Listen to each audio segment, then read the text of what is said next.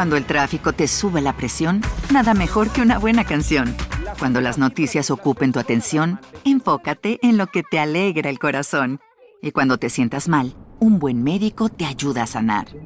Sabemos que mantener tu salud es tu prioridad, también es la nuestra en Kaiser Permanente, donde trabajamos juntos para cuidar de todo lo que tú eres. Kaiser Permanente, para todo lo que tú eres. Kaiser Foundation Health Plan of the Mid-Atlantic Stay Inc. 2101 East Jefferson Street, Rockville, Maryland 20852. Llame al 0800-555-8784. Se preservará su identidad. Gobierno de Córdoba. De entre las sombras emergía el aberrante sujeto del que todos habían escuchado escalofriantes historias, un abusador serial que se encargó de aterrorizar a todo el mundo en Ciudad Córdoba, en Argentina, entre los años del 91 y el 2004. La peor pesadilla para las chicas universitarias de aquella época, presas a toda hora del temor que les infringía un pensamiento recurrente, ser la próxima víctima. El trayecto de la universidad a casa resultaba una moneda al aire porque cruzarse en el camino de la peor amenaza del momento solo era cuestión de suerte o digamos de mala suerte. Y uno de esos tantos días en los que con inseguridad caminaban a casa tres amigas, estudiantes de psicología, fueron atacadas por la bestia sin contemplación alguna.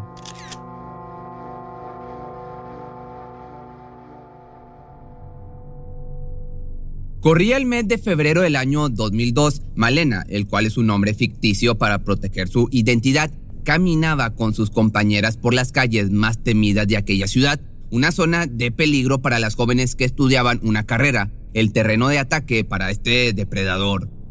No contaron en ningún momento con la desfachatez y el atrevimiento del sujeto para perpetrar su primer y único ataque con tres mujeres al mismo tiempo, quienes cumplían al pie de la letra con el perfil de víctima que buscaba. Chicas jóvenes, en ocasiones menores de edad, de cabello largo para poder taparle los ojos y así mantener su identidad en el anonimato. Con estas características físicas era como las elegía y empleaba el mismo modus operandi en todas.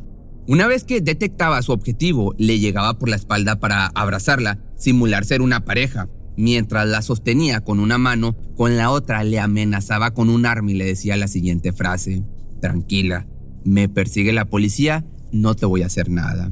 La bestia, como le comenzaron a llamar, conocía muy bien el área y sabía perfectamente hacia dónde ir para llevar a cabo sus crímenes. Por eso, aquella tarde en la que Malena y sus dos amigas caminaban por la zona, le resultó sumamente fácil llevarlas a donde nadie las pudiera escuchar. La sorprendió por detrás, en tanto sostenía Malena, amenazaba a las otras dos y las hizo ir en dirección 15 cuadras hasta donde un lote baldío en el Parque Sarmiento, el cual se ubica en la zona céntrica. Una vez ahí, hizo que se despojaran de su ropa apuntándoles con el arma y así, totalmente expuestas e indefensas, las hizo arrodillarse para usarla durante las siguientes dos horas. La vida les había cambiado ya para siempre. Luego del ataque, recordó lo difícil que se tornaron los días, tener que hacerle frente al después nuevamente expuesta a las autoridades, en aquel entonces todas masculinas, y regidas por un pensamiento retrógrada e injusto. Tuvo que responder preguntas tan absurdas como con una doble intención en la que más allá de saber cómo fueron los hechos, se buscaba culpar a la víctima. Hiciste algo para que pudiera excitarlo. Sin importar que el tiempo haya pasado, sus heridas aún siguen en proceso de sanación. Es por eso que decidió compartir su historia, mostrándose transparente y dejando al descubierto cómo ha ido superando cada obstáculo que de uno u otro modo la puede llevar de regreso a la inolvidable y escalofriante mirada de su abusador. Una trágica experiencia que la destrozó e incluso hasta ahora hace eco en su memoria las palabras de su atacante. ¿Quién te va a creer a ti si eres una puta de mierda? frase tan hiriente, gritada con desprecio, hacia una jovencita que aún no iniciaba su vida sexual, convirtiendo en ese acto tan violento de abuso su primera vez. Este hombre la despojó de su ropa, le arrebató su inocencia y se llevó con él el sueño de toda chica para su primer encuentro íntimo. Este sujeto arruinó la vida de muchas chicas, tantas que igual que Malena, no estuvieron conformes al descubrir cuál fue el destino del sujeto que tanto daño les causó. Tengan precauciones, que tengan cuidado porque este tipo está suelto y actúa con una impunidad que es de, no creer.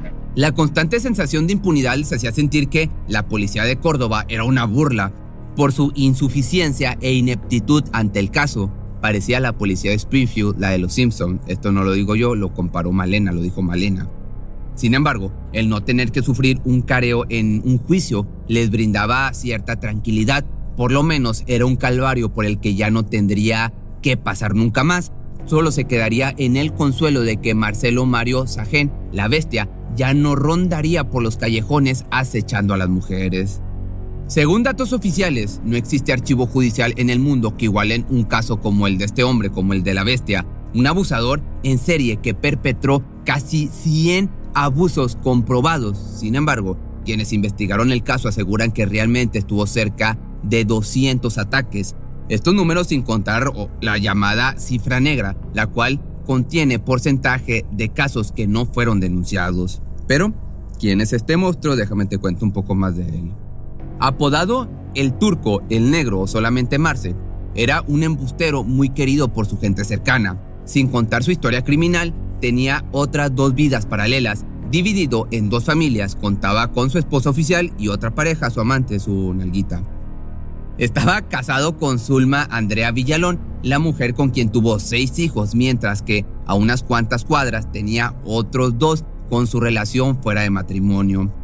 La situación era abiertamente conocida por ambas familias y los vecinos del alrededor. Todos parecían estar de acuerdo ya que las dos mujeres se conocían y se saludaban cuando coincidían en la calle.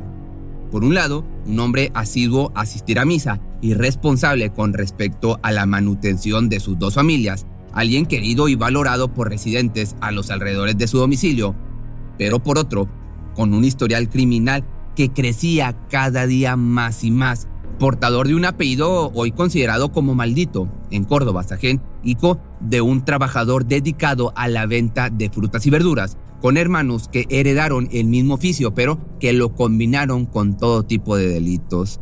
Marcelo era un delincuente en toda la extensión de la palabra, asaltaba, robaba vehículos y hacía una amplia variedad de fechorías para lograr mantener a todos sus hijos, sus dos mujeres y sus demás amantes. En su dualidad era amado y odiado, considerado por sus seres queridos incapaz de atrocidades como las que se le imputaron, pero también aborrecido por sus víctimas, acreedor a un sobrenombre tan brutal como la bestia.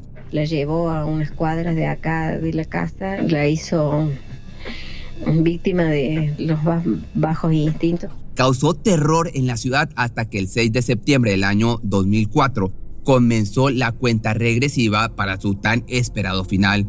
Esto luego de la declaración del fiscal general de Córdoba, Gustavo Vidal Ascano, de nombrar a Juan Manuel Ugarte como principal cabecilla de la investigación. Ugarte ni siquiera se tomó un minuto para pensarlo. Tan pronto se lo pidieron, dejó todo en lo que trabajaba para dedicarse exclusivamente a resolver el caso de la bestia. Las horas posteriores, el detective comenzó a organizar un equipo de trabajo. Se necesitaban especialistas para estudiar expedientes analizar cuidadosamente a detenidos y sobre todo haría falta un retrato hablado del sospechoso. No obstante, este último terminó siendo tan impreciso que mostraba rasgos de una persona totalmente diferente, de modo que se detuvo a un inocente por 41 días hasta que se pudo comprobar que no era el hombre que buscaban. Nadie conocía el verdadero rostro de Marcelo, dándole la seguridad de desenvolverse libremente por la calle sin que la gente la policía o las víctimas pudieran detectarlo. Aunado a esto, sabía perfectamente sobre las calles, callejones y falta de vigilancia de cada rincón en su área de ataque, Nueva Córdoba, ciudad universitaria y alrededores del Parque Sarmiento. El lugar donde violan a Ana ya había habido varias violaciones. Nosotros decimos, ¿cómo puede ser que, que todavía sigan pasando ahí? Sin duda marcó un antes y un después en la historia judicial de Córdoba, comentó Lavasegui, quien se unió a la investigación a partir del 2004. También describió cómo en aquella época la ciudad se sumió en un estado de preocupación y desprotección, dos factores imposibles de ignorar que les obligaba a mantenerse enfocados hasta ver al culpable tras las rejas. Sobre todo luego de que la comunidad comenzara a alzar la voz, les abatía un sentimiento de impotencia y furia en contra de las autoridades, ya sumaban varios años de esta situación tan deplorable que las manifestaciones comenzaron a surgir. Miles de estudiantes desconfiados en su policía salieron a marchar para exigir justicia y seguridad. El miedo se había ya convertido en, en enojo y no seguirían permitiendo que este criminal que era de los más buscados del momento, siguiera cobrando víctimas a su paso sin sufrir las consecuencias. Esta situación social comenzó a revertirse gracias a la noticia del nuevo equipo especializado para dar con la bestia. A través de un trabajo metódico con un claro objetivo, la confianza de los habitantes fue restableciéndose, incluso al grado de involucrarse brindando todo tipo de datos que pudieran servir en las averiguaciones. Para su captura debía comenzarse por lo esencial, una investigación de escritorio, tal y como lo describió Gart. Este era el primer paso en la cacería, definir un patrón común y por medio de todos los archivos judiciales de la zona, establecer las fechas en las que había actuado el abusador. Gracias a esta labor, se pudo descubrir que no solo había perpetrado sus crímenes durante los años del 2002 al 2004, sino que también aterrorizó a las mujeres en el 91 o del 91 al 99. El detective pasó horas encerrado en su oficina analizando cada dato que tenía por más mínimo que fuera. Me borré del mundo, estuve tres meses enfrascado en este caso, literalmente me quedé sin vida, sin familia. Esto lo comentó para un medio de comunicación. De pronto, tras horas de estrés y desesperación, cientos de tazas de café cargado y un innegable agotamiento mental, llegó a su cabeza una pregunta que daría los primeros indicios de su identidad. ¿Qué pasó con Sajen entre el 99 y el 2002? ¿Por qué no aparecen denuncias de ataques? Un momento de lucidez que además de darle la pauta para resolver el caso, le renovó la confianza en sí mismo. Esa pregunta había llegado para brindarle la firme convicción de que lo atraparía. Buscando entre la pila de documentos, examinándolos cuidadosamente, uno a uno pudo dar con su identidad. Finalmente la bestia tenía rostro. Resultó que durante esos años estuvo detenido por robo calificado. Sin embargo, tenía que corroborar con pruebas precisas que se trataba de él. Por eso, a pesar de estar fielmente convencido por una corazonada respaldada con buenos fundamentos, procedió a montar un operativo cuyo objetivo sería confirmar su identidad ante la ley y detenerlo. El plan era filmarlo y tomarle fotografías para demostrar que era el principal sospechoso, una vez hecho ese paso, solicitar una orden de allanamiento en su domicilio para recabar pruebas biológicas y cualquier otra pista que fuera de utilidad. Y así, con toda esa ola de emociones que invadían a la policía cuando están a punto de encerrar al más buscado, fue que dieron paso al tan esperado operativo. Todo surgió según lo planeado. Entraron a su casa y tomaron lo que necesitaban. Ahora quedaba esperar a los resultados de las pruebas biológicas, pero para este momento Marcelo ya sabía que la cárcel le respiraba en la nuca. Su primer instinto fue esconderse, buscando asilo en casa de amigos. Iba de, de, un lugar a otro con la policía pisándole los talones. Recordemos que era un vecino sumamente querido y valorado, así que no le faltaron lugares para resguardarse. El rumor de que era el abusador serial tan temido de los últimos años no fue suficiente para que su familia y vecinos lo crucificaran. Sobre todo, su esposa oficial llamada Zulma, que lo consideró inocente hasta el último momento. Solo hasta la revelación de las pruebas de ADN se tuvo algo de compromiso social por parte de un familiar de Marcelo, resultaron positivas. Era él el padre de familia intachable, el hombre recurrente a misa y el vecino tan agradable, quien también portaba el título de violador en su frente. No hay un vecino que pueda decir nada de Marcelo, porque Marcelo no era guaso, una persona más bien tímida. La voz de su culpabilidad corrió por toda la ciudad y solo así fue delatado por un pariente que se negaba a formar parte del encubrimiento y que los demás residentes llevaban a cabo. Pronto se emitió su orden de captura y el 28 de diciembre del año 2004 se desató una persecución que culminó en el jardín de una vivienda del barrio Santa Isabel donde Sajen quedó acorralado. Varios uniformados contra un delincuente que ya no tenía escapatoria. Era momento de poner sus manos detrás de la cabeza y arrodillarse frente a la unidad policíaca para entregarse, pero él no lo hizo. En su lugar hizo la siguiente amenaza. A la cárcel no vuelvo, antes me pegó un tiro y acto seguido se escuchó el estridente sonido de un balazo. Lo cumplió y se disparó en la sien, pero no murió. Posterior a su intento de suicidio, fue trasladado por un personal médico a un hospital de urgencias municipal, al igual que su esposa que también tuvo que ser atendida por un colapso nervioso que afectó su presión. Los datos que surgieron después del operativo indicaron que justo ese día el hombre tenía un pasaje para salir de la ciudad, sin embargo sus planes fueron derrocados por el proceder de las autoridades. Se esperaba que pagara por su crimen o por sus crímenes con la cárcel, no obstante falleció en el hospital el 30 de diciembre, llevándose consigo el odio de todas las víctimas de las que se aprovechó y de sus familiares y amigos.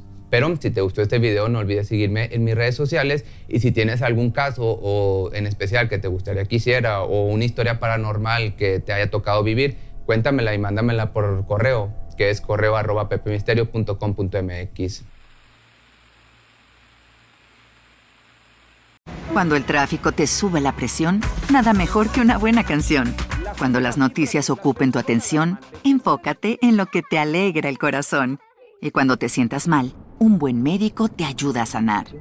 Sabemos que mantener tu salud es tu prioridad, también es la nuestra en Kaiser Permanente, donde trabajamos juntos para cuidar de todo lo que tú eres. Kaiser Permanente, para todo lo que tú eres. Kaiser Foundation Health Plan of the Mid-Atlantic Stay Inc., 2101 East Jefferson Street, Rockville, Maryland 20852. ¿Te preocupas por tu familia? Entonces, ¿por qué darles solo huevos ordinarios cuando pueden disfrutar de lo mejor? Eggland's Best, los únicos huevos con ese delicioso sabor fresco de granja, además de la mejor nutrición, como 6 veces más vitamina D, 10 veces más vitamina E y 25% menos de grasa saturada que los huevos regulares, además de muchos otros nutrientes importantes. Así que, dales los mejores huevos.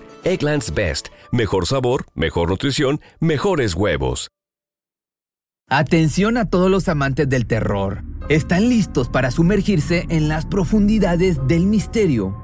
Pues les presento Archivos Perdidos, el podcast que explora las historias más escalofriantes de México. Archivos Perdidos no es solo otro podcast de horror, es una experiencia única que te lleva de la mano a través de historias como si estuvieras ahí mismo, viviendo los eventos junto con los protagonistas. La producción del podcast es impecable, con una narración cautivadora, efectos de sonido envolventes y una música que te sumerge en cada narración. Y si has vivido algo inexplicable, envía tu historia al correo archivosperdidos.genuinamedia.com y únete en este viaje a lo desconocido. Y no olvides también seguirlos en Spotify y Apple Podcast para no perderte ningún episodio. En resumen, si eres un amante de los misterios y las historias intrigantes, Archivos Perdidos es una adición, un complemento obligatorio a tu lista de reproducción.